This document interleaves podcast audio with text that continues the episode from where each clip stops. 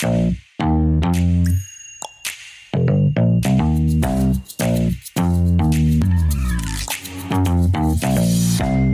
auf.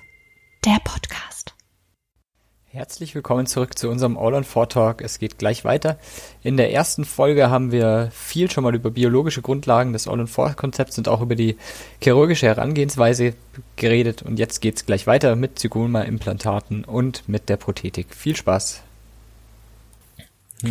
Und dann, das hatte ich vorhin angeschnitten, Mhm. bevor man von Zygoma. der Prothetik weggeht, ähm, Zygoma Mhm. eingesetzt, verwendet, ähm, weil es gibt jetzt auch ganz viele Fälle und natürlich sehen wir als junge Leute, die auch äh, irgendwann dann die Selbstständigkeit anstreben und vielen Praxen und Fällen und Ärzten folgen auf unterschiedlichsten Medien, auch ein paar Praxen, die das mehr oder minder fast routinemäßig machen. Ja, Ähm, meine Meinung, um, um das das sag einmal deine Meinung. ich- Sag einmal deine Meinung. Ja. ja, meine Meinung ist, äh, Zygoma ist, glaube ich, für die Patienten gut, wo andere Verfahren nicht mehr funktionieren würden, die aus unterschiedlichsten Gründen augmentativ nicht versorgt werden sollten und man dann eben diesen Restknochen verwendet. Ja. Also multimorbide, Krebspatient. Da bin ich äh, total bei alt, dir. äh, Ich, Wie bitte? Da bin, ich, da bin ich total bei dir. Das ist auch meine Meinung. Ich habe mich intensiv mit dem Thema Zygoma auseinandergesetzt. Ich habe Kurse gemacht, ich habe mich beschäftigt, wir haben es gesetzt. Äh, es hat mich nie begeistert. Ich habe mit erfahrenen Anwendern gesprochen. Das Problem bei den Zygomas, was ja auch, auch logisch ist, ist, äh, das Einbringen und der lange frei bleibende Teil des Implantates, der sich immer in der Nähe des Sinus befindet, entweder intra, also im Sinus oder, Oder oder, lateral davon. Beides kann zu gewaltigen Problemen führen. Und das ist eine last not least und diese wirklich atrophen Fälle, wenn du Zygoma-Implantate dann einbringst, ist es dann meistens so, dass du am Kieferkamm, dort wo du rauskommst mit den Implantaten, ja überhaupt keinen Knochen mehr hast.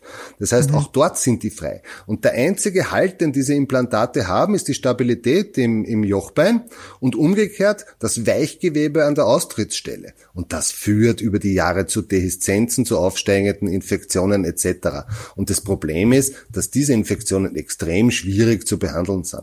Dieser Patient, wenn du ein Problem mit Zygomas hast, sitzt dir der jeden Tag im Wartezimmer. Jeden Tag. Okay? Das ist das Problem.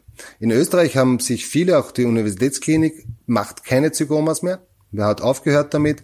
Ganz große andere implantologische Institution ist die Implantatakademie, macht keine Zygomas mehr, äh, viel zu viel Komplikationen, die in den Studien anscheinend immer geschönt werden, weil in den Studien kommen die alle nicht vor. Ja? Da geht's immer nur um Implantatverluste. Ja?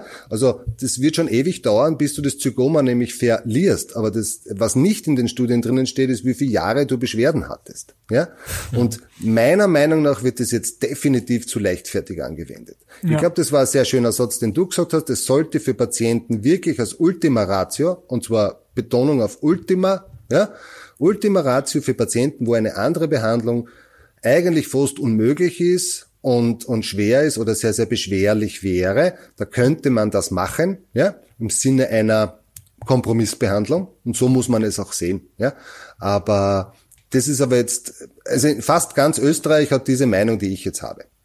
Okay. Auf einer Skala von eins bis äh, gar nicht, wie viel Spaß macht es, so ein Implantat wieder zu entfernen? Also das ist der Gedanke, der mir immer dazu kommt. Der kann ja durchaus mal sein, dass man äh, ein Also Implantat ein wieder rausnehmen muss. Zygoma-Implantat, ein Zygoma-Implantat entfernen ist wirklich nicht witzig. Okay? Äh, weil da oben das, das, das Jochbein eine enorme, eine enorme knöcherne Potenz hat, ja. Und das wird sich da oben sozusagen, das, das verträgt auch den riesengroßen Hebel, ja. Das musst du dir vorstellen, was da für ein Hebel da oben ist, ja, über die Länge des. Implantates, ja. Äh, das Problem ist nämlich auch wirklich das, dass viele Leute ja auch wirklich Schaden davontragen, nämlich durch Nekrosen im Jochbein und in späterer Folge auch kutanen Nekrosen. Ja, die sind ja entstellt für ihr Leben. Wenn du da oben eine Infektion einfangst und dir die Haut mitreagiert und dann im Sinne einer Narbenheilung dann irgendwann einmal abhält, hast du da oben einen Defekt, beziehungsweise umgekehrt äh, äh, ganz, eine ganz eine unschöne Situation. Ja? Also ich bin da sehr, sehr defensiv mich fasziniert es immer wieder und, und, und mich hat's ja schon auch fasziniert. Ähm, aber die, die, die, die, die richtige Entscheidung eigentlich dagegen ist aus folgendem Grund gefallen. Wo, den ich vorher eigentlich schon erwähnt habe, nämlich, dass ich für alles alleine bin. Ja, und du musst bei Zygomas, wenn du jetzt da vier Zygoma da reinknallst, da musst du praktisch äh, auch irgendwie anwesend sein. Das musst du in einer Belegklinik machen. Das kann gewaltig nachbluten. Du musst äh, Infusionen nachher geben etc. Äh, das ist schon etwas Gröberes und das kann ich alleine. Ich kann diese Nachbehandlung ganz alleine in meiner Praxis einfach überhaupt nicht gewährleisten. Das geht nicht, ja. Also es wäre unverantwortlich, da Zygoma zu machen und nachher nach Hause zu gehen. Das geht nicht. Ja. Brauchst irgendwie eine Klinik. Diese Leute können wenigstens für eine Nacht aufgenommen, meiner Meinung nach, ja. Äh, aber wie auch immer, das sind auch unterschiedliche Ansichtssachen. Aber ich glaube, dass ich das eine, eine das wird ein bisschen zu locker gesehen derzeit mhm. in, in, im deutschsprachigen Raum. Ja, das stimmt. Mhm. Ja, deshalb hat mich deine Meinung interessiert, weil das war auch mein Gedanke dazu. Also manchmal in Fällen, wo man auf dem postoperativen OPG, das dann auch noch mit veröffentlicht wird oder geguckt wird, eigentlich sieht, dass man da auch gut das anders hätte versorgen können, Absolut. beziehungsweise Natürlich. warum nicht dann einfach wenn, wenn jetzt auch vorne nicht mehr genug Knochen da wäre, um halt All on Four, selbst anguliert oder sonst was äh, entsprechend zu inserieren, dann kann man es ja nochmal konventionell machen. Dann macht man halt Sinuslift beidseits und wartet ein halbes Jahr, genau. ähm, bis, und, bis man Implantate inseriert. Ne? Wir reden ja doch auch immer von medizinischen Behandlungen. Ja, Das sind mhm. ja auch medizinische Behandlungen. Ja, Das ist ja jetzt keine Amalgamfüllung, sondern das ist eine echte medizinische Behandlung, gerade wenn wir Zygoma sprechen. Ja, Und wir müssen uns doch einmal auch klar sein, oder uns dessen bewusst sein, dass es auch Fälle, und die gibt's in der gesamten Medizin, es gibt Fälle, wo du, da gibt's keine Operation mehr. Es wird Fälle geben, die du einfach nicht vernünftig mehr lösen wirst können. Ja, wir haben immer dieses, dieses Denken, wir können alles, wir können alles äh, richten, wir können alles reparieren, wir sind zu allem imstande. Es gibt Grenzen einfach in der Medizin. Ja, und der atrophe Kiefer, und wir reden von einer richtigen Atrophie im Oberkiefer, da müssen sich Patienten wirklich ganz genau überlegen, ob sie sich all diese augmentativen Maßnahmen wirklich antun wollen, ja, und was das auch für sie bedeutet. Ja, also externe Augmentation bei einer Atrophie in Kombination mit Sinuslift bedeutet eigentlich Prothesenkarenz für zig mhm. Monate. Wie kannst du denn einen Alltag machen, wenn du keine Prothese tragen kannst? Du kannst ja, jetzt geht's in der Pandemie. Jetzt werden wir uns eine, nehmen wir uns eine Maske und alles funktioniert. Aber ja, du kannst Seit der Zahnärzte ist gekommen, das sind ja, die Frontzahnrestaurationen am Start. Aber versteht ihr, was ich meine? Das, ja, das, ja, ist, das, das, das, das ist mit einem normalen Leben nicht vereinbar. Das geht nicht. Ja? ja. Überhaupt, wenn das ein jüngerer Mensch ist, der noch berufstätig ist, der kann doch nicht ohne Zähne in die Arbeit gehen. Das ist doch ein Ding der Unmöglichkeit. Ja? Mhm. Und das bedenken die Leute aber auch nicht. Ja? Also wir müssen bei Augmentationen wirklich äh, diese Ehrlichkeit gegenüber dem Patienten auch haben, dem ganz klar zu sagen, was das im Einzelfall für ihn bedeutet. Ja? Und es wird Fälle geben, da müssen die Leute eine Prothese tragen. Da ist chirurgisch einfach nichts mehr zu machen. Die wird es geben. Ja? Mhm. Ich finde es äh, schön, dass du das so ja ausgesprochen nüchtern alles relativierst. Also ich finde, man man kriegt, bekommt ja unglaublich viel mit, gerade wenn man sich damit anfängt zu beschäftigen in einem Curriculum oder was, was Erik und ich ja gemacht haben. Ähm, und dann kriegt man mordsmäßig Bilder vorgesetzt von Hüftknochen, der irgendwo aufgeschraubt ja. wird, von Blöcken, weiß weiß ich welcher Art. Ähm, das äh, ist schön, das gerade zu hören, dass du es so ein bisschen relativierst, aber das ist ja auch so ein bisschen ähm, Kern dieses, dieses biologischen All-on-Folk-Konzeptes, äh, genau. was du vorher dargestellt hast. Und deswegen dass bin es ich eben eher, funktioniert ja, und mit wenig der, Aufwand funktioniert. Ne? Wir haben mit wenig Aufwand in einer Sitzung, wir sind in zwei Stunden fertig und ich meine, was will man wirklich mehr? Okay? Mhm. Das ist der Punkt, das ist der Unterschied. Ja? Und, ja. und wir haben, also ich weiß schon, für, über was ich spreche, weil ich komme aus der Kieferchirurgie und mhm. wir haben, bevor ich gelernt habe zu implantieren oder implantieren zu dürfen, musste ich augmentieren können. Ja, mhm. das heißt, ich habe genug von all diesen Dingen gemacht, ja. Und am Anfang hat mir das natürlich wahnsinnig Spaß gemacht, ja. Und mhm. je verrückter etwas war und je aussichtsloser es war, desto lieber habe ich es gemacht, ja. Aber da ist, da habe ich viel zu sehr auf mich und auf mein Ego geschaut und zu mhm. wenig auf die Patienten geachtet, ja. Und das ist der Punkt. Und je älter man mhm. wird, desto mehr geht's ein bisschen in die andere Richtung, ja. Und mhm. und ich überlege mir genau, was ich den Patienten antun kann und was einen Sinn macht und was wenig Sinn macht. Das ist der Punkt. Ja, aber das hat man als Junger noch nicht. Als Junger ist man motiviert und voller Elan und, und jede neue Methode wird sofort äh, probiert und jede Membran und ganz egal, ja. Wir haben alles gemacht damals, ja. Und es hat auch vieles funktioniert. Das muss man schon dazu sagen. Es hat vieles gut funktioniert. Ja. Aber es hat manches natürlich auch nicht funktioniert, ja. Klar. Ja, ja. Also in dem Stadium sind, glaube ich, Erik und ich jetzt gerade und du Ja, genau. mit deinen Das ist schwierig. 35 Jahren die bist schon einen Schritt schwierigste, weiter. schwierigste Phase ist das jetzt. Ja, genau. Ja. ja, okay. Ja, okay. Deshalb machen wir ja den Podcast, dass wir nicht jeden Ja. Fehler vielleicht machen. genau. Ja, Also- okay. Also ich glaube, was noch ganz spannend wäre, wäre einmal so ein bisschen durch den, den Workflow Mhm. ähm, zu gucken, beziehungsweise dann auch, was du jetzt sagst, prothetisch, ähm, woraus man lernen könnte oder oder oder wie du es gestaltest letztendlich Ja. auch, ne? Also bevor jetzt diese zwei Stunden Quick äh, and Fast und Easy OP kommt, Ja. was ist an Vorbereitung notwendig? Also Mhm. wie wie gestaltet sich jetzt so dein Routineablauf? Wir machen Abdrücke, ganz konventionell, weil wir diese Abdrücke gleich auch gut verwenden können und dann bespreche ich mit dem Zahntechniker äh, immer persönlich mit dem Patienten die Situation. Okay? Das heißt, wir besprechen die, er will wissen, was wird vertikal geändert, was wird vertikal geändert. Ich sage dann eigentlich wird nichts geändert, wir tun nur glätten oder wir tun auf jeden Fall drei Millimeter von 1,3 bis 2,3, nur um ein Beispiel zu nennen, reduzieren. Das muss er äh, für die Anfertigung der Prothese wissen. Okay? Wir machen bei allen Patienten, weil wir ja nicht wissen, es zwar in 95 Prozent schaffen, aber es nicht zu 100 Prozent schaffen, immer als Backup eine Prothese. Immer. Okay. Okay? Also dieses Backup haben wir. Ja? So, und das muss er für die Prothese wissen. Dann kümmern wir uns um die Bisslage Ist-Zustand und um die Bisslage geplanter Zustand. Ja? Bei parototalen Leuten, wenn wir natürlich logischerweise mit der Oberkieferfront, und ich, ich rede jetzt einfach nur zum Beispiel vom Oberkiefer, ja, wir werden den Biss einfach wieder optimieren, ja, und das bespreche ich mit dem Zahntechniker. Und er nimmt diese Situation und dieses Wissen einfach mit nach Hause und bereitet jetzt mehr oder weniger einerseits die Prothese vor und bereits 80 Prozent oder 70 Prozent des geplanten provisorischen festsitzenden Zahnersatzes. Okay? Wir machen beim provisorischen festsitzenden Zahnersatz äh, hören wir mit dem endständigen distalen Implantaten auf. Das heißt, es gibt keine Cantilever und es wird als kein Sechser in, äh, in diesen Zahnersatz integriert. Okay? Okay. Das heißt, Ja. im optimalen Zustand haben wir bei normaler Anatomie, bei ganz normaler Anatomie bekommen wir festsitzend provisorisch zehn Zähne. Okay? Zehn.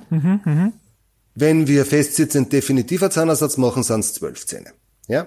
Okay, ja. Was absolut reicht und wir also keine Siemer brauchen, da wäre der Hebel auch außerdem viel zu groß. Ja? So. Das ist die Vorbereitung, was, was rein zahntechnischer Natur ist.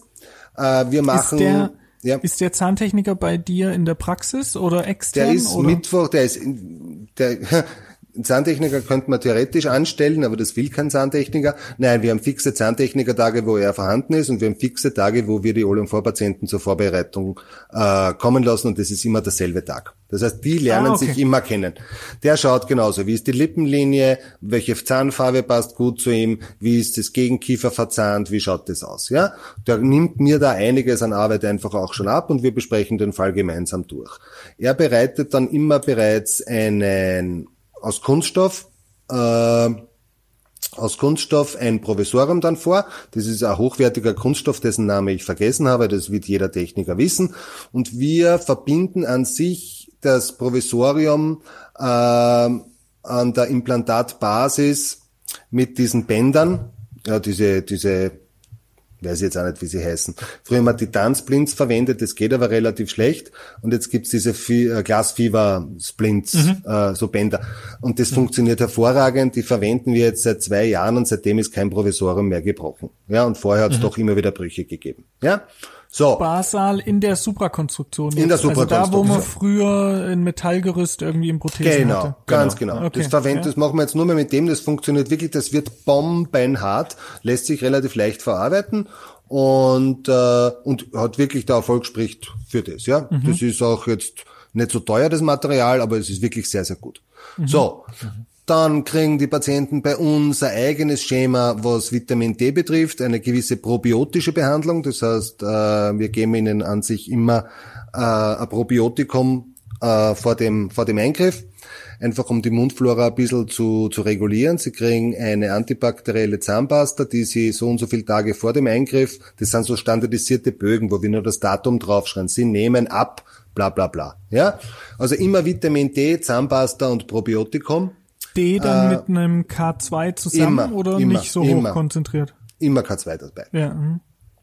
Das funktioniert über Jahre jetzt sehr, sehr gut. Ähm, die Leute nehmen das auch wirklich sehr, sehr gerne und wir haben beste Erfahrungen damit gemacht. Ja? Und auch, Also auch auch einen. Unterschied festgestellt dann. Ja, also ich bilde mir ein, dass er, ich bilde mir ein, dass er Unterschied ist. Ja? Und auch Ähm, ohne Blutbild vorher. Also jetzt kein Status, nicht bei einem Mangel, Nix. sondern einfach mal Na. pauschal, schadet ja. Wir, das Vitamin D kannst du über einen gewissen Zeitraum einfach schön hochdosiert geben. Du wirst ihm keine Probleme machen. Da müsste er jeden Okay. Tag schon einen halben Liter trinken, dass er nie ein Problem kriegt. Ja, Mhm. also das soll man auch ruhig im Überschuss auch ruhig machen. Ja, so das kriegen also die Patienten alle schon mit. Äh, Sie bekommen ein Rezept noch mit äh, für Antibiotikum oder Schmerzmittel, wo Sie einen Tag vorher bereits beginnen. Das heißt, wir beginnen im antibiotischen Schutz sozusagen. Ja. Ja, und am Tag des Eingriffs kommen sie. Sie sind angehalten, gut gegessen zu haben, gut getrunken zu haben. Äh, die sind dann Das heißt sehr motiviert. Lokalbetäubung das meiste? Wir machen es meist in lokaler Betäubung. Absolut. Ähm, das funktioniert auch übrigens hervorragend. Also wenn du wirklich gut, und da tun sich Kieferchirurgen ein bisschen leichter, das gebe ich zu, da sind Zahnärzte immer noch ein bisschen so zurückhaltend, was lokale Betäubung betrifft. Ja? Ähm, eine, eine moderne Zahnbehandlung oder Kieferbehandlung heutzutage muss nicht wehtun. Aus ja, das war vor 20 Jahren vielleicht noch so, ist heutzutage nicht mehr notwendig. Und du kannst das super betäuben. Also wir brauchen in den seltensten Fällen eine Narkose. Also wirklich. Und ich versuche es auch den? Leuten.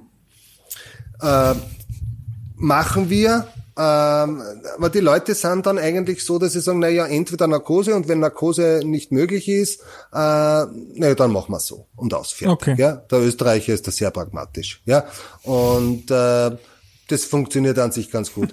Die Behandlung ist ja auch so, wenn die schnell und zügig gemacht wird. Das ist ja auch nicht so eine brutale Tätigkeit. Das ist ja an sich äh, eine sehr diffizile Tätigkeit. Und die Leute empfinden das auch so, ja. Und die fühlen sich bei uns auch wohl, wenn die da bei uns auf dem OP-Tisch liegen, ja. Wir reden mit denen, wir erzählen ihnen, was wir gerade machen, etc. Und das ist so das Feedback auch der Leute, dass das sicherlich nicht der schlimmste Tag ihres Lebens ist. Und das ist uns wichtig. Ja, also wir versuchen den so angenehm wie möglich zu gestalten und das gelingt ganz gut. Wir machen manchmal eine leichte da brauche ich aber keinen Anästhesisten dazu. Wir tun manchmal ein bisschen mit einem Diazepam ein bisschen gegensteuern, so unterschwellig. Das funktioniert an sich sehr fein. Ja? Für Leute, die es wirklich wollen. Ja? Manche, glaube ich, prämedizieren sich sowieso zu Hause äh, und, und das passt dann auch. Okay? Und fertig. Ja, dann machen wir den Eingriff. Wir machen etwas sehr Spezielles. Äh, wir machen, wir setzen die Implantate. Das macht sonst niemand. Was wir dann machen, und da sind wir draufgekommen über die Jahre, na pass auf. Ähm, da wird jeder Prothetiker jetzt einfach die Hände über den Kopf zusammenschlagen. Wir machen eine Knochenabformung. Das heißt, wir setzen die Implantate, wir setzen die Multi-Units drauf in der optimalen chirurgischen Position. Da haben wir einfach nichts anderes als eine Tiefziehfolie der Prothese, die wir fertiggestellt haben. Okay? Das heißt, ich habe immer die Prothese als Backup und von der kriege ich eine Tiefziehfolie. Die Tiefziehfolie kann ich jetzt intraoperativ verwenden, um zu sehen, wo komme ich Punkt 1 mit den Implantaten raus und wo komme ich dann mit den Multi-Units raus. Okay? Multi-Units bei dem System von Noble, was ich verwende, bei dem Replace ist es CC, ist es so, dass ich sechs Positionen habe. Okay? Das ist, und das reicht aus, dass du wirklich immer die beste Position findest. Und das kann ich ganz einfach kontrollieren. Komme ich jetzt okklusal beim Fünfer raus oder bin ich palatinal, dann kannst du mit dem Implantat vielleicht noch eine, eine halbe eine Nuance einfach weiterdrehen und dann kommt ein Apartment schon wieder woanders raus. Ja? Und wir versuchen möglichst so, dass wir also gerade herauskommen, dass uns das dann einfach nicht stört. Ja? Minimale Abweichung können wir durch, äh, durch spezielle Apartments ausgleichen. Ja, also wir haben Apartments, die durchaus die Neigung des Schraubenkanals um nachher noch einmal 30 Grad erlauben. Ja, und damit wir dann prothetisch vielleicht noch besser rauskommen, können wir es wirklich exakt, setzt der Techniker dann zusätzlich diese 5 Grad noch dazu. Ja, das, aber in der Regel schafft man das ohne die angulierten Geschichten, ohne Schraubenkanäle. Ähm, ja, was ist dann? Ach so, wir machen eine Knochenabformung. Was ist die Knochenabformung? Die Knochenabformung. Die gibt's nirgends, die ist von uns erfunden. Und wir haben oft das Problem gehabt, dass wir, ähm, und das haben viele das Problem, wenn du reduziert hast und auch sehr lange Abfahmpfosten hast und anschließend musst du das Weichgewebe ja natürlich wieder reponieren und ordentlich vernähen. Ja? So, das soll ja auch wieder schön werden. Dann bleiben am Ende des Tages von dem Abfahmpfosten teilweise nur sechs Millimeter zum Beispiel da oder sieben. Ja? Und du siehst nicht einmal den friktiven Teil. Ja? Wir haben früher immer nur so abgeformt. Dann sind dann sehr, sehr kluge Leute auf die Idee gekommen, wir können das entweder mit Kunststoff oder mit Draht wiederum verbinden, damit die Abformpfosten in Position gehalten werden. Viel, viel einfacher und viel, viel schneller ist es das. Wir setzen die Multi-Units rauf, machen auf die Multi-Units die Abformpfosten, tun die Palatinale und die bukale Schleimhaut ein bisschen auf die Seite und machen eine reine Knochenabformung. Und die ist perfekt, was die Implantatbasis betrifft, logischerweise ja, weil kein mhm. störendes Weichgewebe da ist. Mhm. Das ist die erste Abformung, was wir machen. So, die ist einmal erfolgreich, logischerweise, und die ist blutleer, da ist gar nichts, also die ist sensationell.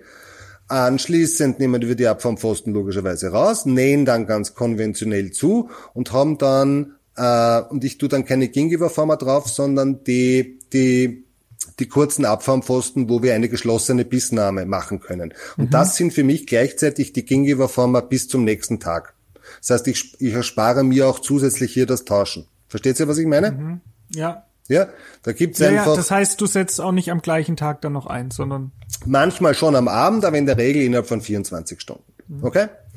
Ähm, ja, und das war's dann. Dann haben wir zugenäht, dann hat er bereits eine Abformpfosten drin, die mir zusätzliches Gingiva-Format mhm. dienen. Die kommen am nächsten Tag dann heraus. Äh, da wird lediglich die Schleimhaut einfach nur lokal mit Spray oder mit einem Tupfer, der einfach in Xylocain getränkt ist, einfach ganz normal einfach betäubt und dann setzt man das eigentlich problemlos ein. Ja. Okay, wenn du vertikal ähm, dann Knochen reduziert hast, hast du ja einen Überschuss an Weichgewebe. Exzidierst du das dann, dass es gut remodelliert anliegt oder nimmst du es lieber im Überschuss na, und lässt es locker aufliegen? Genau, wir, wir, wir überlegen uns Punkt eins genau, wo wir schneiden. Ja, wir, mhm. wir schauen beim Schnitt bereits, dass wir am, am Schluss genug Gingiva Fixer haben. Oder zumindest ja. die bestmögliche Ausmaß an Gingiva Fixer. Okay? Das ist für uns wesentlich. Äh, Anschließend ist es so, dass wir minimal natürlich die Papillen neu modellieren, weil wir Entzündungen entfernen. Das heißt, wir entfernen da ein Millimeter, eineinhalb Millimeter etc. Das, was an entzündeten Gewebe der Schleimhaut vorhanden ist, nehmen wir weg. Das reicht oft in vielen Fällen und sonst nähen wir das einfach dann ganz relativ straff zu und das ist kaum ein Höhenproblem. Okay? okay. Das ist wirklich kaum ein Höhenproblem. Das funktioniert durch, das kann man ein bisschen mit der Nahttechnik ein bisschen so machen, dass am Ende des Tages nicht zu viel Schleimhaut ist. Im Unterkiefer kann es manchmal sein, dass wir durchaus einen Zentimeter reduzieren müssen. Hier kann man sich insofern helfen, dass man durch den Knochen eine Bohrung setzt. Ja, neben den Implantaten und dann die Gingiva Fixer äh, einsticht, durch den Knochen durch und drüben wieder die Gingiva Fixer und Retour. Mm. Das war jetzt ein Schmäh, gell? Ja, ja, der war gut, gell? Äh, und das funktioniert wirklich hervorragend. Im Unterkiefer hättest sonst schon ein Problem, weil das würde dir, das würde, du würdest die Arbeit am nächsten Tag nicht einsetzen können, ja? Und das mhm. funktioniert Dann wirklich hervorragend, ja? Das heißt, mit irgendeinem resorbierbaren Faden durch den Knochen einfach äh, zwei normale Bohrungen machen, ja, und dann super. durchnähen. Ja, das funktioniert. Cool. Mhm. Ähm, Abformung bei offener Schleimhaut auf dem Knochen ist, äh, hatte ich jetzt schon mehrfach in, in Fortbildung als Diskussion, mhm. ähm, weil das Material ja dann theoretisch steril sein müsste, um dafür zugelassen zu sein. Nimmst du ja. da ein normales Abformmaterial wir oder, oder einfach, wie machst du das? Wir nehmen ein normales, weil es kein anderes gibt äh, bei uns. Äh, und das ist ja schon sehr oberflächliches Denken. Ich weiß, ja, ja. Ja, also sehr oberflächliches Denken, weil wenn wir dürfen uns doch nicht einbilden, wenn wir da oben ein paar Nähte setzen und da ein Abfahmpfosten ja, in die Tiefe so. geht. Also das ist nichts. Sogar wenn eine Naht dran ist, kann was drunter gedrückt ja, werden, vielleicht genau. nicht gesehen werden. Also Aber, ich sehe es auch ähnlich. Also ja, ist dann vielleicht spülen, eher sogar schwierig. Wir spülen das dann wirklich, wir spülen sehr, sehr viel bei dieser OP. Also wir spülen verdammt viel, ja. Und kontrollieren auch wirklich nachher das. Was schon aufpassen muss, ist, dass keine Abfarmreste irgendwo unter die Schleimhaut rutschen. Ja, mhm. das kann da schon passieren. Du musst wirklich nachschauen. Ja. Äh, das passiert oft, wenn man ein bisschen so, so ähm, vielleicht nicht ganz bei der Sache ist, kann das durchaus sein. Ja, also du musst wirklich nachschauen am Ende der Behandlung, dass nicht irgendwo im Prägum oder sonst irgendetwas einfach irgendwo liegt. Ja, das stimmt. Okay. Und das heißt auch, du gehst den Weg, Abformung im Labor, Modellherstellung und dann im Labor die ähm, Verbindungselemente einpolymerisieren. Ja. Warum nicht intraorales einpolymerisieren? Hast du das mal gemacht, ähm, versucht? Wir haben es probiert. Äh, es war, es hat viel länger gedauert. Es war für den Patienten dann unangenehm. Der Patient ist am Schluss der Behandlung, ich habe ihm gesagt, Sie lassen sich abholen, Sie fahren nach Hause, Sie legen sich auf die Couch, Sie schauen sich irgendeine nette Sendung an, Sie tun ein bisschen was essen, Sie werden vielleicht eine Stunde schlafen und auf das ist er eingestellt. Und das macht ihm nichts aus. Okay? Das macht ihm nichts aus. Wenn du das im Mund machst, hat es deutlich länger gedauert. Der Patient war dann schon wirklich angespannt. Jetzt hat er die OP hinter sich, dann hat er zwei Abformungen hinter sich, dann noch was und so weiter. Das war zu viel. Und dann beginnt es langsam weh zu tun. Ja, jetzt mhm. musst du wieder nachspritzen etc. Mhm. Also In wir haben, genau, wir haben gesagt aus Ende, nein, wir machen so. Besprochen ist entweder am Abend, dass es bekommt, aber wir tun es nicht oder am nächsten Tag, also immer innerhalb von 24 Stunden, aber wir tun es nicht intraoral einarbeiten. Das tun wir nicht. Nein. Das ja, habe ich manche. bis jetzt häufiger so kennengelernt. Also ja, es geht super mit der, wenn die Abformung perfekt ist, wirst du hier keinen Fehler haben. Ja, du mhm. kannst vergessen, blutig etc. zu scannen. Also in dieser Situation wirst du mit dem Scanner Problem bekommen. Ja? Die definitive Arbeit bei einer Olo4 kannst du schon scannen. Das funktioniert ganz gut mittlerweile. Ja, aber die frische blutige Situation, wo Speichel ist etc. Ein müder Patient, der ist müde, der kann jetzt nicht nur jetzt noch gescannt werden. Also das das funktioniert nicht. Ja, da hast du Ungenauigkeit und da ist die gute alte Abformung wirklich gut. Ja. Von der Verzahnung, welches Prinzip strebst du an? Also sowohl im Provisorium als auch im Definitiven immer Front-Eckzahnführung oder provisorisch anders oder wie Nein, ist da dein fahren, Konzept? Wir machen eine, mit dem fahren wir seit Jahren sehr, sehr gut. Wir kriegen also zehn Zähne, das heißt, wir haben von äh, die Frontzähne, wir haben den Eckzahn und die zwei Prämolaren. Ähm, und wir schauen aber, dass wir in der provisorischen Phase am Vierer und am Fünfer kaum Okklusion haben. Okay? Mhm. Sehr wenig Okklusion bis gar keine Vierer, Fünfer. Das heißt, wir haben eine primäre geführte Okklusion nur von, vom drei bis drei. Ja? Mit Alles dem klar? Ziel wie so eine anteriore Chickschiene, dass dann weniger Kaumuskelaktivität ist, oder? Richtig. Genau, das ist der Punkt. Die Leute müssen sich viel mehr konzentrieren, nachher in diese Position zu kommen. Und das bedeutet, sie überlegen beim Essen. Ja, es ist mhm. dieser Automatismus, dieses, das Gefährliche in der Sofortversorgung ist die Überbelastung der Implantate. Überbelastung ist das, wenn du quer kaust, dreidimensional kaust, eher dieses Quetschen der sehr harten Nahrung, der sehr zähen Nahrung. Wenn du ihnen die Okklusion 4er, 5er wegnimmst, können sie das nicht machen. Dann können sie das nur vorne machen. Und wenn sie das nur vorne machen, haben sie diesen Instinkt, nur so geführt zu werden mhm. und sie beißen wesentlich vorsichtiger. Und wenn mhm. sie vorsichtiger beißen, ernähren sie sich vernünftiger. Ja? Und das schützt vor Überlastung. Das funktioniert wirklich perfekt.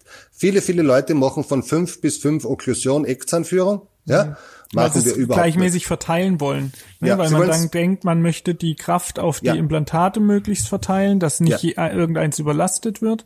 Aber damit ist natürlich die Okklusion auch verteilter und diese ganzen Mechanismen, genau. gerade wenn man dann noch die Frontzahnführung rausnehmen würde, weil man vom Gedanken her, habe ich auch schon gesehen, sich denkt, möglichst breit verteilen gar nicht mhm. zu sehr die Frontzähne mit belasten, dass er meist dann doch ein bisschen anterior steht, vielleicht exzentrische Kraft hätte, aber mhm. damit fehlt ja diese ganze Rückkopplung, ne? Damit wird ja die Grobmotorik genau. sogar gefördert. Genau.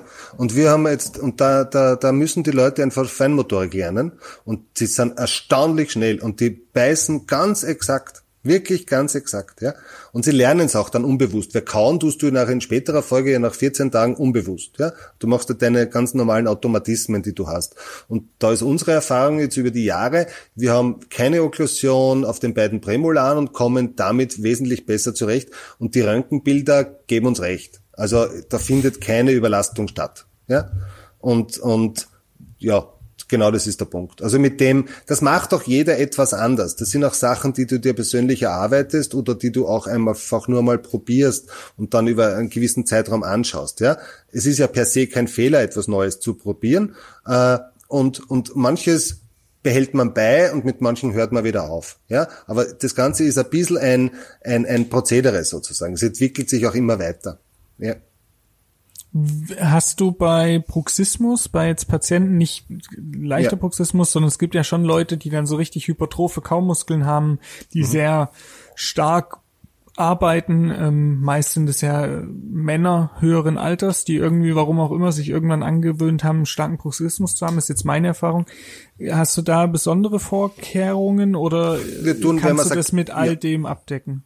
Wir, wir tun in manchen diesen Fällen, du siehst ja jetzt in der Ausgangssituation, wie der Patient zu dir kommt, ob er jetzt Spuren mehr oder weniger von Abrasionen, ob du mhm. die siehst. Du siehst, ob die Zähne abgenützt ist, abgenützt sind. Äh, das kann man ja alles sehen. Wenn es wirklich auch so ist, dann kriegt er zur Sicherheit in der Regel nachher eine Woche nach der OP einfach eine, eine Knirscherschiene. Die kriegt er, die er in der Nacht zu tragen hat. Mit dem funktioniert es ganz gut. Die dann ist aber nicht so häufig. welche Funktion hat nachts? Also Front-Eck-Zahnführung, Frontan wieder mehr Aufbisse oder ist es dann gleichmäßig verteilt? Da ist es dann eher von dem her gleichmäßig verteilt. Äh, ich schaue mir das aber immer in der individuellen Situation dann an. Ich tue mir da jetzt schwer, das jetzt zu beschreiben, wie ich die einschleife. Okay. Ich habe das einmal okay. auf der Uniklinik irgendwie so gelernt, ja. Und, und ich schleife die eigentlich immer schon so unbewusst, ich habe mir da eigentlich gar keine Gedanken mehr darüber gemacht.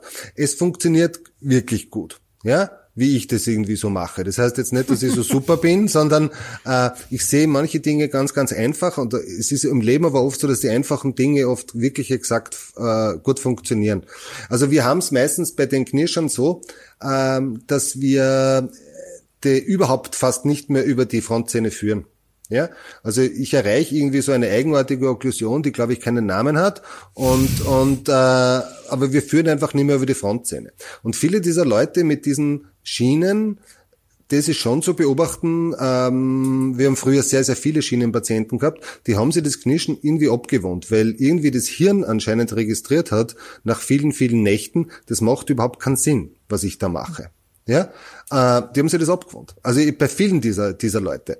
Das, die Knirscher sind ja nicht unbedingt die Patienten, die Kiefergelenksbeschwerden haben. Die Knirscher sind ja mhm, fröhliche genau. Drauflosknirscher. Ja? ja? Der Kiefergelenkspatient ist ja wiederum ein anderer Patient. Nicht? Ja. Ob, da, ob man da jetzt komprimieren oder distrahieren, ja, wie auch immer. Aber die kann man ein bisschen führen, kommt mir vor. Ja, okay. und, und die tragen dann auch ihre Schiene ganz gern. Ja.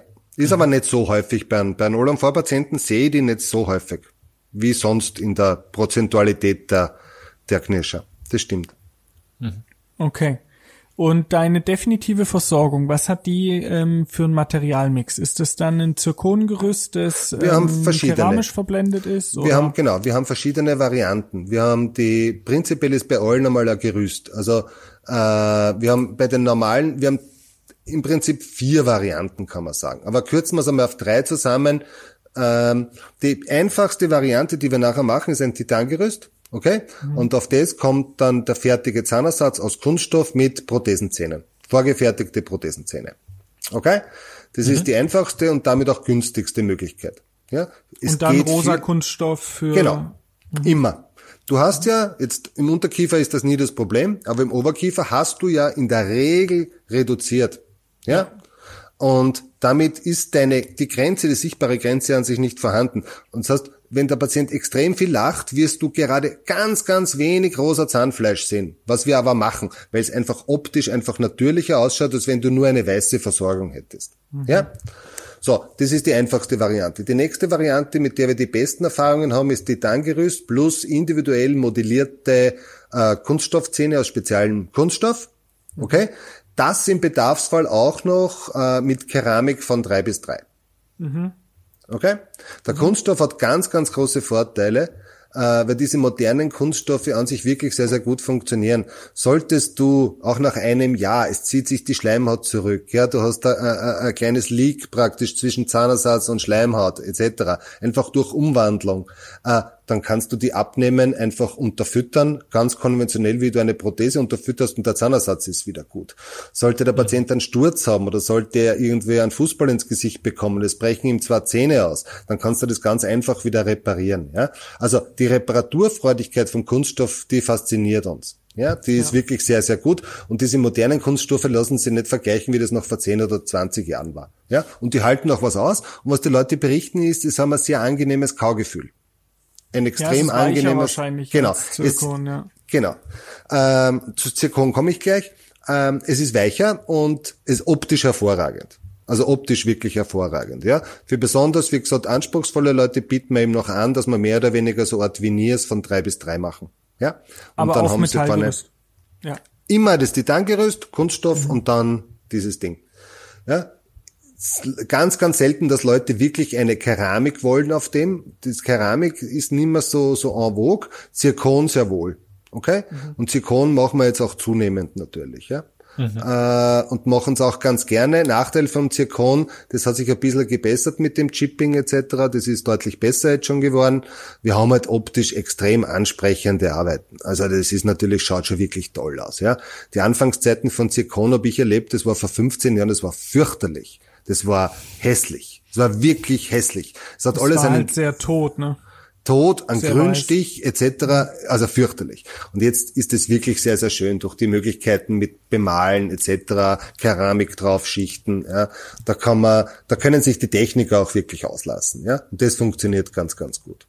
Ja, und da sucht und ich sich glaub, der Patient. dadurch- Ja. Dadurch kann man es auch monolithischer machen und Ja. deshalb ist das Chipping weniger relevant und dann halt im ähm, also Genau. vestibulär oder labial äh, gegebenenfalls verblenden, so eine kleine Genau. Cutback-Konstruktion, aber ähm, ansonsten eben monolithisch. Ja. Und das ist das, was halt selten bricht oder auch chippt, ne, wenn es Genau. wirklich aus einem Block ist. Ja, und das ist die Geschichte, dass das auch wirklich sehr, sehr schön ist. Ja, Männer entscheiden sich sehr selten für eine, also das ist sehr unterschiedlich. Ja, Männer entscheiden sich sehr pragmatisch, in der Regel oft auch für die günstigste Variante, die ja auch nicht schlecht ist, muss man dazu sagen. Okay, ich stehe ja dazu, dass die günstigste Variante mit den Prothesenzähnen hat ihre Nachteile, so wie alle Prothesenzähne, aber du kannst das auch nach Jahren, sollten die Zähne abgenutzt werden, einfach auf einfache Art und Weise wieder reparieren und auf eine kostengünstige Art und Weise. Ja, also auch zu der Variante stehe ich, weil wir damit mehr Patienten es ermöglichen, diese Behandlung in Anspruch nehmen zu können. Ja, äh, meisten Patienten entscheiden sich für die Kunststoffvariante, weil es ein sehr guter die- Kompromiss ist. Ja, Sorry, wie oft nehmt ihr die Versorgungen dann ab im Recall? Wie oft kommen die Patienten zu euch? Wir nehmen es selten ab, wirklich selten. Äh, wir haben die Klinik, wir haben die Schleimhaut, wir sondieren, wir haben die Leute bei der Mundhygiene und wir haben die Röntgenbilder. Ja, und anhand von dem, und wenn du den Zahnersatz gut gestaltest, das haben wir jetzt auch mit den Techniker an sich jetzt auch so erarbeitet, ist es ein optimaler Kompromiss zwischen Pflegefähigkeit und Ästhetik. Ja? Und wenn wir gut mit dem Zahnersatz, äh, Zahnersatz am Kiefer oben sitzen, dann kommt da nichts drunter. Da kann nichts drunter kommen. Ja? Das geht gar nicht. Das ist ein Ding der Unmöglichkeit. Das geht mechanisch einfach nicht. Ja? Äh, in manchen Fällen kann es auch durchaus sein, aber das machen wir im Einzelfall, wenn Leute zu so einer bisschen hyperplastischen Gingiva neigen. Ja, die gibt's diese Leute. Bei Stegen sieht man es zum Beispiel oft, wo diese die, die, die, die, die, die, die Gingiva so hyperplastisch wird. Ja, äh, da kann es auch durchaus einmal sein, dass wir absichtlich Putzkanäle gestalten, dass die Leute einfach äh, links und rechts vom Implantat einfach besser putzen können. Aber das machen wir im Einzelfall. Ja, Zirkon, wenn wir machen, nehmen wir schon ab. Ja, dann nehmen wir eigentlich einmal im Jahr, vielleicht maximal zweimal im Jahr einfach ab. Ja, Okay. das machen wir jetzt derzeit einfach so. Aber das kann durchaus sein, dass wir es in einem Jahr wieder anders machen. Und sonst hängt es einfach von der Compliance des Patienten ab. Ja? Und das wirklich Erstaunliche ist ja wirklich die Tatsache, dass diese Leute extrem compliant werden. Und die sind da, die putzen, die pflegen. Das ist also 90 bis 95 Prozent aller Patienten pflegen diesen Zahnersatz extrem super. Da gibt's nichts zum Meckern. Ja, also ganz, ganz erstaunlich an sich, ja, weil die, die kamen ja in die Situation, weil die Pflege wohl in den letzten Jahren jetzt nicht die beste war und die Hygiene etc. Aber diese Behandlung hat ihnen beigebracht, ähm, dass das absolut einfach ist, dass das schnell geht, dass Zähneputzen an sich kein Mirakel ist und man für das nicht studieren muss, ja, und auf einmal machen sie es und dann siehst du wirklich diese gesunde Schleimhaut, ja, und das ist ja schon das, was du sehen musst. Und wenn die Schleimhaut gesund ist, dann ist das Implantat gesund, ja, äh, wenn das passt, ja, und die, natürlich, wir hängen, äh, unser Erfolg hängt davon ab, wie gut die Leute Hygiene betreiben, gar keine Frage, ja, aber das tun sie in der Regel Wirklich, weil diese Arbeit genug Geld gekostet hat. Ja. Ja, und das unterscheidet, glaube ich, also A, ist es natürlich ein Lob ähm, dann auch für dich und dein Team, dass die Patienten so motiviert sind und es auch erklärt bekommen. Ja. Aber das unterscheidet natürlich jetzt auch die Fälle, ähm, und, und da ist das Konzept absolut genial von vielen Fällen, die ich sehe, die so unter den Zahntourismus fallen, sag ich mal, Ja. wo es dann sehr preiswerte Arbeiten waren, ähm, man es dann auch nur wegen Geld gemacht hat, die Erklärungen nicht bekommen hat, weil häufig gar nicht äh, die Sprache gesprochen wird, die Ja. man, äh, die der Behandler hat, ne, wo dann halt wirklich so die, die, das sind die Fälle, die ich halt bei uns und das ist ungelogen. Minimum einmal die Woche kommt so ein Fall zwei bis vier, vielleicht auch fünf Jahre äh, inserierte All on Four, All on Six Versorgungen, wo alles raus muss. Die Beschwerden haben, denen nichts erklärt wurde. Ähm, aber das ist ja der Unterschied, ne? Also wenn wenn es halt dann zu preiswert ist, wenn die Patienten zu schnell das wollen, es nicht erklärt bekommen, nicht Ja. an die Hand genommen werden, wie soll es auch funktionieren? Ja. Und da kommt aber, glaube ich, auch ein bisschen der kritische Ruf dieser gesamten Versorgung her. Und wenn es Das aber eben bei sind auch, uns eig- ja, es sind aber auch eigene Leute, die natürlich auch jetzt wirklich wegen des Geldes dorthin fahren. Das Ja. muss uns ja klar sein. Ja? Absolut. Äh, All- und Vorbehandlung ist eine Langzeitpartnerschaft. Aus Ende. Das ist eine Langzeitpartnerschaft. Und das Ja. Witzige bei diesen Geschichten ist auch das, du lernst, in einer, du lernst die Leute in einer schlechten Situation kennen, du hilfst ihnen aus dieser schlechten Situation, begleitest sie über die nächste Zeit und hast sie nachher in deinen Recall. Okay? So. Und du wächst mit denen, und das habe ich bei noch keinem anderen Patientenfall gesehen, wie bei dieser Art der Behandlung. Du wächst mit diesen Leuten zusammen. Das ist unpackbar. Auch du als Behandler, ja. Äh, ich habe einen viel größeren emotionalen äh, Bezug äh, und sozialen Bezug zu diesen Patienten als zu den meisten anderen Patienten, ja. Du wächst einfach irgendwie zusammen. Du freust dich auch, dass du diesen Patienten nach einem halben Jahr wieder siehst. Du lobst ihn, weil er brav ist. Du schaust dir das an. Du hast ja auch gesehen, wie sich das Leben verändert hat. Es hat sich bei vielen Leuten ändert sich ja tatsächlich das Leben, das soziale Leben, ja, das, das Leben mit Freunden, mit, mit, mit Ehepartner. Da haben sich ja Sachen vorher abgespielt, die ja wirklich schlimm waren, auch psychologisch schlimm. Ja, es geht ja nicht immer nur ums Essen. Die Zähne sind im Mittelpunkt des Gesichtes. Das heißt, diese Patienten haben ja wirklich was mitgemacht. Ja? Und auf einmal leben die auf. Wir haben also Frauen, die einfach 50 waren und die überhaupt nichts auf sich Wert gelegt haben. Und dann haben sie diese Art der Behandlung bekommen und sie haben eine neue Frisur, sie haben Ja, einen neuen Lebenspartner. Es ist unpackbar. Die ziehen andere Sachen an, modisch, ja, abgestimmt, die Schuhe über die Strumpfhose bis zur Bluse. Sensationelle Sachen spielen sich da ab. Das ist wirklich gewaltig, ja. Und du siehst diesen Leuten einfach an, wie die glücklich sind. Und, und, und auch dankbar. Und das merke ich bei so vielen anderen Behandlungen nicht. Da ist es einfach nur eine Behandlung. Du kriegst ein Implantat oder du kriegst eine Prothese oder weiß Gott was. Dann ist es eine Behandlung. Okay?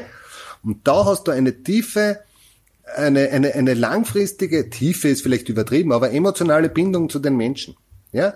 Und du weißt, du hast mit ihnen ja in, in der OP schon geredet, du weißt, dass der einen Hund hat und wie geht's dem Hund und wie geht's den Nachbarn und so weiter. Also, das, das, das ist ganz interessant, ja. Das ist wirklich interessant. Und das macht, das ist eben, warum ich so begeistert bin, weil dieses Konzept einfach so extrem viele Vorteile hat, ja. Und, und für mich diese Vorteile einfach überwiegen, ja. Für, für eine gewisse Art von Patienten, bitte wirklich nicht falsch verstehen, die eigenen Zähne sind das Beste. Und wir führen auch keine Behandlungen durch, wenn einem Patienten jetzt nur drei, vier Zähne fehlen und wir extrahieren nicht zwölf gesunde Zähne, damit wir alle und vormachen. Das ist ja wohl selbstverständlich, ja. Sondern das ist schon, die Indikation ist ganz klar gegeben, ja. Aber dann hast du einen Tag Behandlung und, und der Rest ist einfach, einfach nur mehr schön, ja. Und keine Belastung mehr für die Leute. Ja, um das geht's. Ich glaube, dass das super tolle abschließende Worte zu dem äh, Interview heute waren, oder Matze? Das wollte ich auch gerade sagen. Also das äh, hast nochmal äh, richtig schön alles zusammengefasst und das hat äh, richtig viel Spaß gemacht, dem nochmal zuzuhören, liebe Gerhard. Und Gerne. jetzt kommen wir vielleicht langsam nach einem sehr interessanten Abend zum Abschluss. Genau, wir haben immer noch eine Kategorie.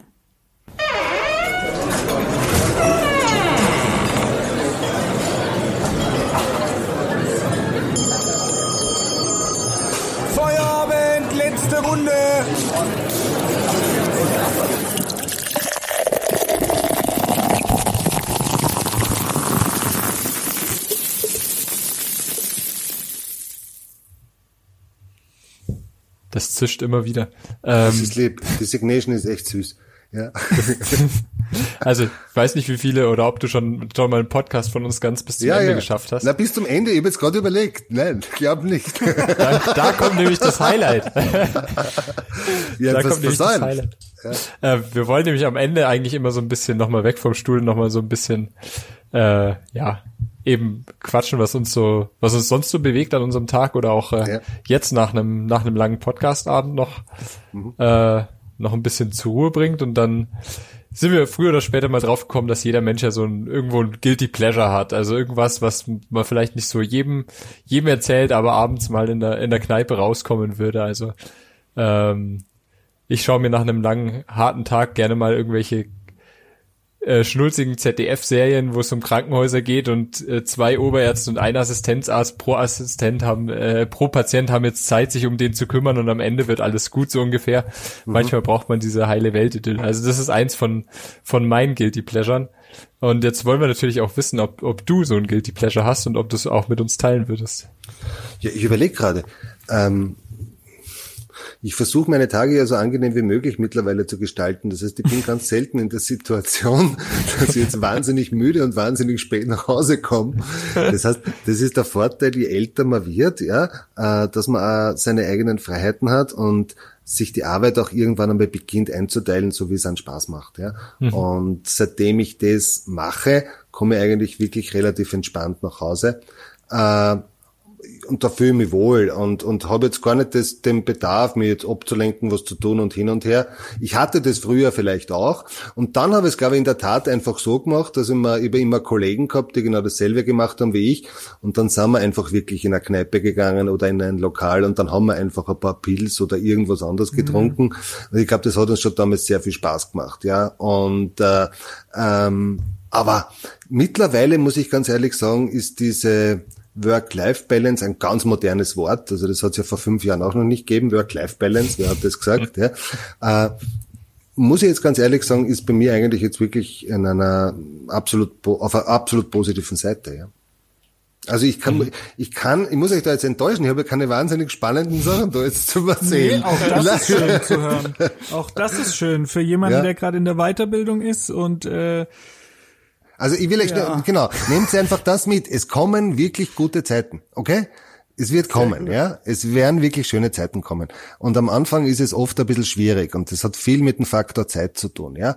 Und äh, irgendwann willst du was Eigenes haben und da musst auch noch mal reinbeißen, ja. Und dann hat's finanzielle Gründe natürlich, ja. Dann hast du Schulden, dann hast du etc., dann hast du Existenzängste, vielleicht parallel dazu noch eine junge Familie, die du auch noch ernähren musst, ja.